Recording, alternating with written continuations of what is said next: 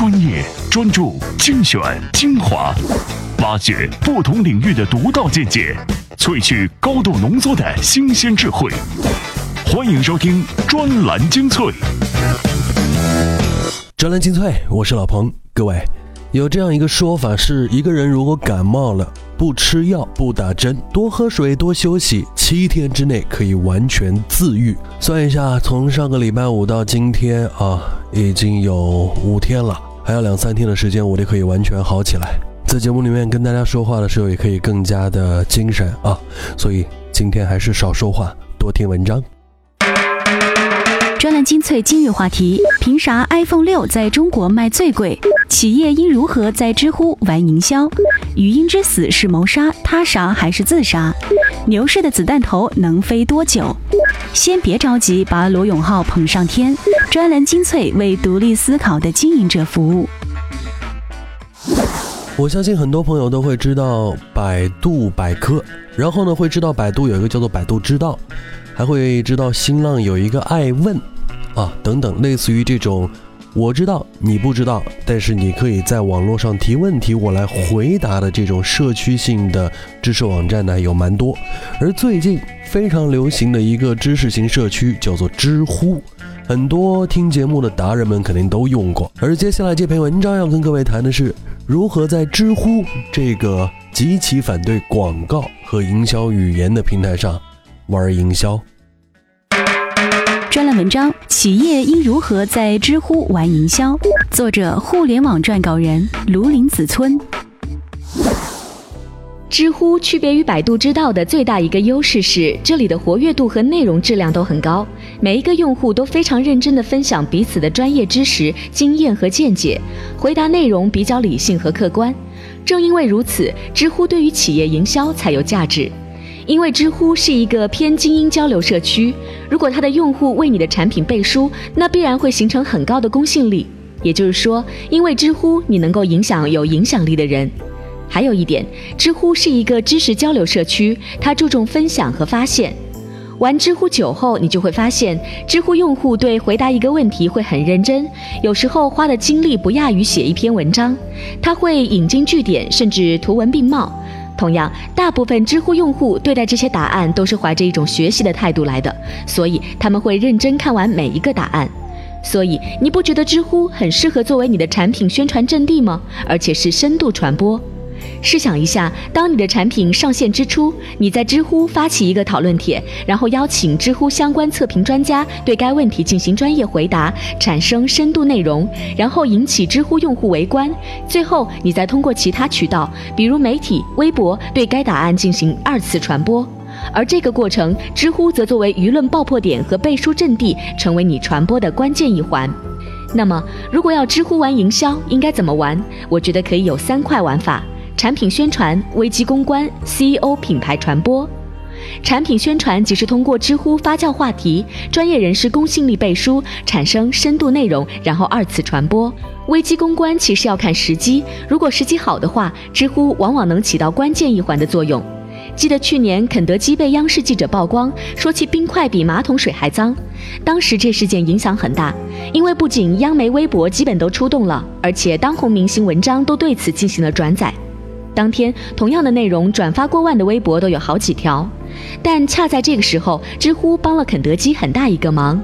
一位质检方面的专家用户在知乎详细质疑了央视记者的取样过程，并对肯德基的冰块比马桶水还脏表示怀疑。这样，舆论风向由此一转，大家开始转发原微博调侃央视记者，此危机由此化解。CEO 品牌传播就很简单了。就是要你们老大在知乎开个账号，时不时回答一些问题。当然，这个回答一定要精心设计。很多时候，知乎对于塑造个人品牌形象是很有用的。详细的我就不说了。所以我还是建议企业做营销，不妨也在知乎认真一回。听完这篇文章啊，老彭其实有一点难受，因为不是感冒啊，是因为我是一个非常热衷于在知乎上读干货的人。所以，当知乎上已经开始可以玩营销的时候，某种意义上来说，在我这样的用户看来，这是一件很讨厌的事情。但是，任何世界上的产品，都无法免俗。专栏精粹，我是老彭，继续来听互联网撰稿人马继华先生的这篇文章：语音之死到底是怎么回事呢？专栏文章：语音之死是谋杀、他杀还是自杀？作者：互联网撰稿人马继华。语音免费是一个梦。以前大家只能在盗梦空间才能享受，而随着四 G 时代的来临，这个梦正在变成现实。对于运营商来讲，传统上的语音业务正在死亡，语音收入也逐渐减少。而在语音之前，短信其实已经死了。有人认为运营商是语音免费的拦路虎，那是老眼光看人。要知道，在几年前，运营商们就在尝试 VoIP。虽然不是完全彻底的免费，也是向免费跨进了一大步。只可惜步子有点大，绊倒了一个叫停，就让三家运营商都噤若寒蝉。所以，我们完全可以说，运营商们早就想在语音上自杀，但是未遂。现在，腾讯已悄悄地投下了电话本所谓免费电话的由头，结果整个舆论沸腾了，好像腾讯成了免费电话时代的梁山好汉。只是如此的替天行道，却埋藏着争夺电话本类应用市场的野心。免费电话没什么用，但电话本的装机量暴增，直接威胁到了同行对手们。事实上，像微信电话本这样的语音应用，只是 QQ 聊天的变种，即便可以直接落到对方的手机号码上，也不会对运营商的语音构成极端的影响。何况，运营商的语音资费已经非常的低，低于了通过网络流量计算的费用水平。所以，这种他杀对语音的杀伤力微乎其微。他杀并不可怕，毕竟在明处；而如果是处心积虑的谋杀，躲过的可能性却很小。看看社会的舆论，对于稍许的语音免费动向就热血沸腾，而监管部门更是对摆在眼前的执法犯法无动于衷，既不修改条文使其合法，也不整伤市场维护秩序。司马昭之心，路人皆知。不过，既然互联网公司已经开始目标明确的他杀，那么运营商的自杀就有了动力。反正一个死，摆到菜市口挨刀，还不如自己在大殿上悬梁自尽，这样既有点尊严，也不为上意。于是，中国电信旗下的易信采取了紧紧跟随，而且还比腾讯更彻底。无论对方是否安装易信客户端，都可免费拨打对方座机或者手机，即使在没有无线网络的环境下，也可完成操作，还是地地道道的免话费及免流量，算是自杀之意已决。只是中国电信并没有在自己优势的固定电话上采取免费，而是拿自己最弱的移动电话语音业务开刀，也算是逼着中国移动和中国联通一起殉葬。这到底是自杀还是谋杀呢？真的说不好。其实这谈不上是谋杀、他杀还是自杀，我觉得是事物的发展规律而已。今天各位在我们的微信公众号当中回复 GDP 啊，著名的那个 GDP。字母组合，或者是酒瓶子这个关键词，我们给各位看一篇文章。在股市一路高标的时代，我们换个角度来解读一下 GDP 到底是怎么回事儿。怎样才能把专栏精粹牢牢掌控在你手中？首先，打开微信，点击右上角的加号，选择添加朋友，再选择公众号，然后在搜索框搜索“专栏精粹”，这样您就能找到我们“专栏精粹”专有的微信公众号。关注之后，根据提示或回复任意文字，您就能牢牢抓住“专栏精粹”的尾巴。意见领袖的话题弹药，观点达人的智慧粮草。专栏精粹，全球华语专栏的有声精编。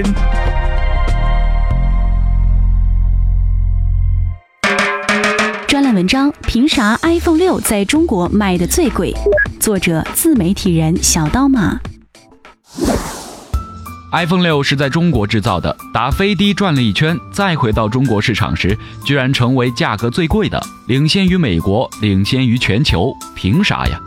难道真的是因为这里人傻钱多？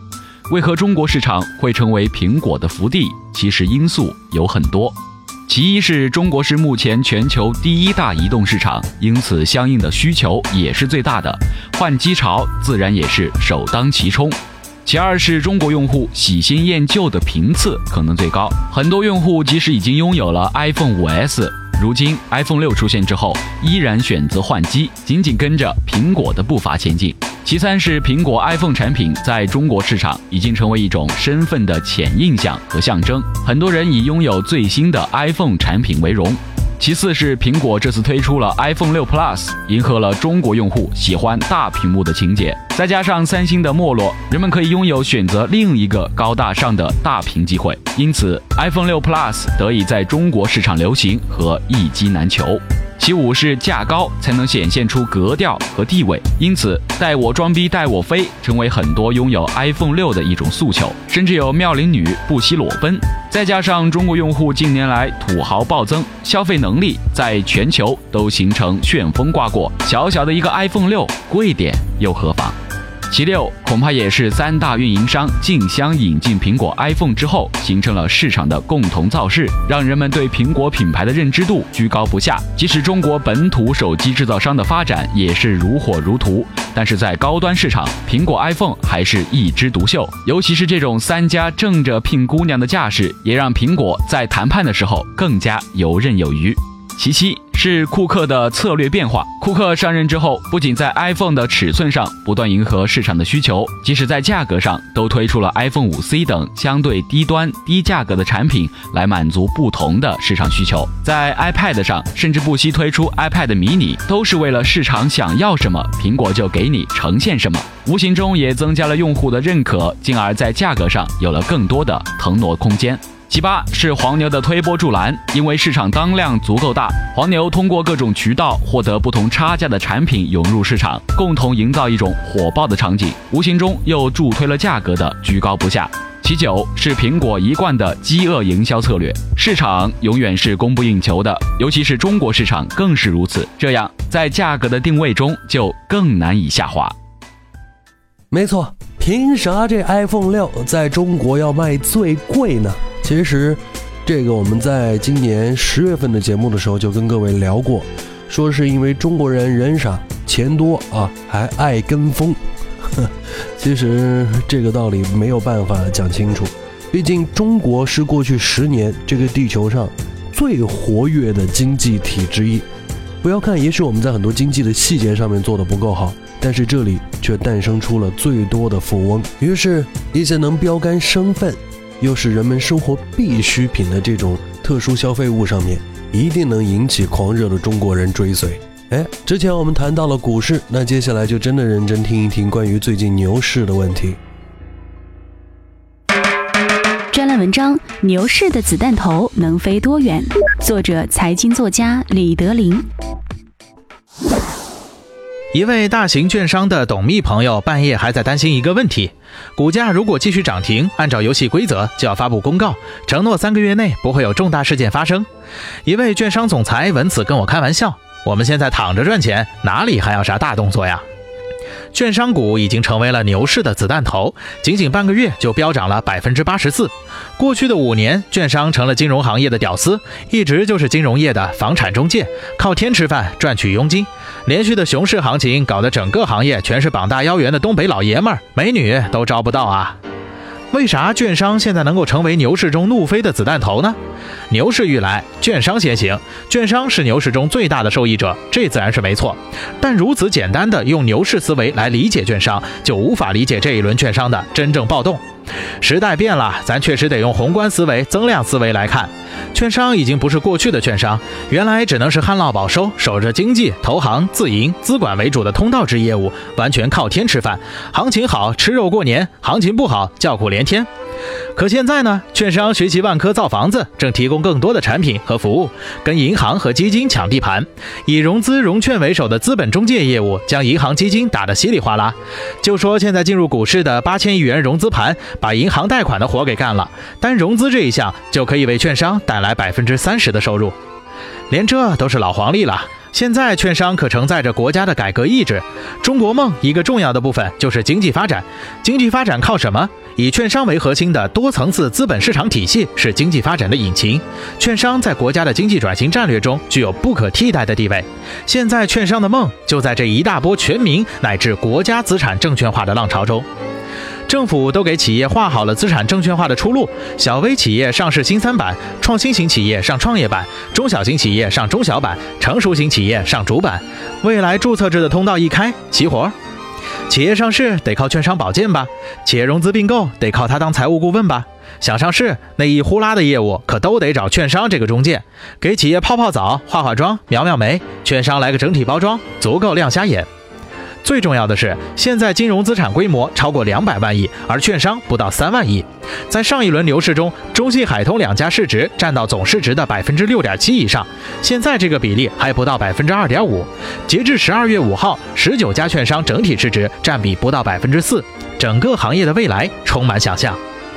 券商的子弹头到底能飞多久呢？有一个问题值得关注，那就是券商这只猪能不能带动其他的兄弟一起飞？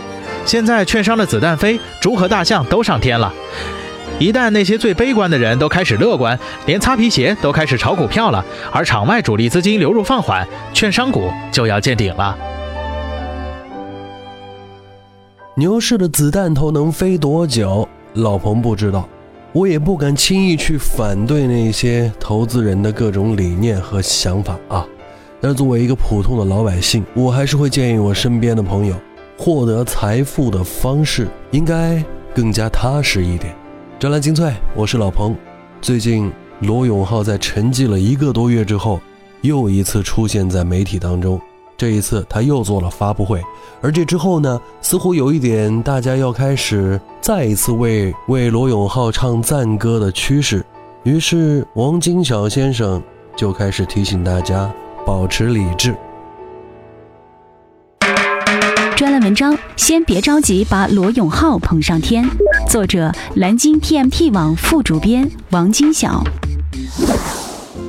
千呼万唤始出来，虽然逃票了一次，现场的观众依然热情高涨。听了老罗一百四十六分钟的细致而耐心的吹牛，从舆论来看，正面评论多于负面评论。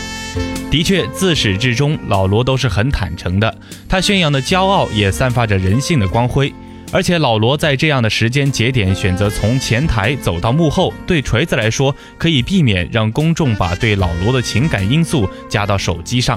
对手机来说是件好事，不过不能因为一场演讲就把老罗捧上了天。对于锤子科技来说，既然要真枪实弹地跟竞争对手比拼手机，那么真正的挑战才刚刚开始。首先，锤子手机真的可以颠覆行业吗？老罗为证明手机好，派人跑到夏威夷让外国人评价锤子，最后得出的结论是这款手机的确不错。不过这里面还是有疑问。第一，锤子手机始终没有跳出安卓和 iOS 两大系统，所以不能算是绝对的创新，更多的是微创新。在这种情况下，锤子与小米、魅族等手机的优势在哪？第二，这次调研没有对照，也就是说，这段视频只能说明锤子手机做得不错。如果老罗带着小米、魅族、华为等等几款手机跟锤子一起拿给外国人看，这种情况下，如果外国人依然选择锤子，会比现在更有说服力。那么说，锤子的前景乐观，不会有太多的争议。但是事实上，T 一还不具备颠覆的能力。双十一两千元以上的手机中，T 一的销售量要少于华为的 Mate 七。而后者的售价实际在三千元以上，价格不占优，销量还高于锤子，所以锤子想取得三星这样的行业地位还有很长的路要走。其实现在的问题解决了吗？产能和供应链的确是 T 一的主要问题。不过老罗在演讲中也透露了 T 一量产难度大的问题，比如小螺丝刀、数据线等。老罗表示，T 二要预先做好十万台来保证发货。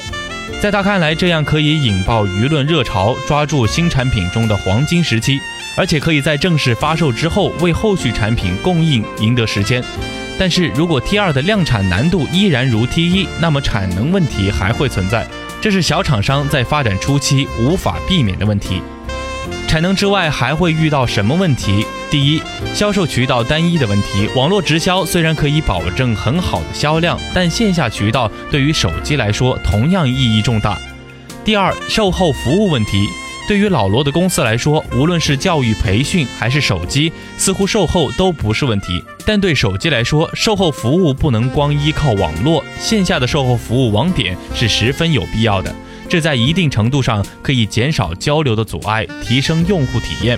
第三，国内市场饱和。根据 IDC 提供的数据，在中国多达八点八五亿手机用户中，已有超过百分之八十的用户使用智能手机。